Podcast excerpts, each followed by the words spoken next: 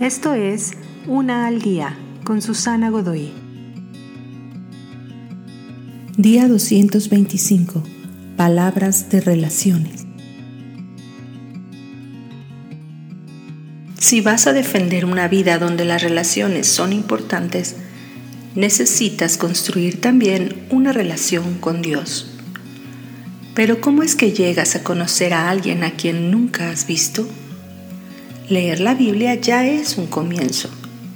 Es su libro. Estas palabras son el fruto de su relación con el hombre. Dios se relacionó íntimamente con los seres humanos y les inspiró palabras para que fueran leídas por las futuras generaciones, como la tuya. ¿Es la Biblia un libro de reglamentos? Sí, tiene reglas. ¿Es un libro de historias?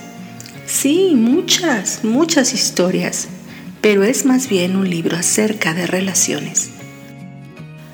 ¿Cómo es que Dios desea una relación con nosotros y el resultado de aceptar o negar y rechazar esa relación?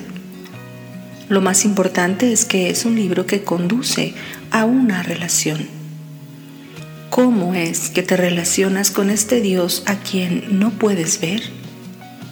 Empiezas a relacionarte con sus palabras. Su palabra se ha visto y puede conocerse. Te invito a seguirme en mis redes sociales Facebook, Instagram y YouTube.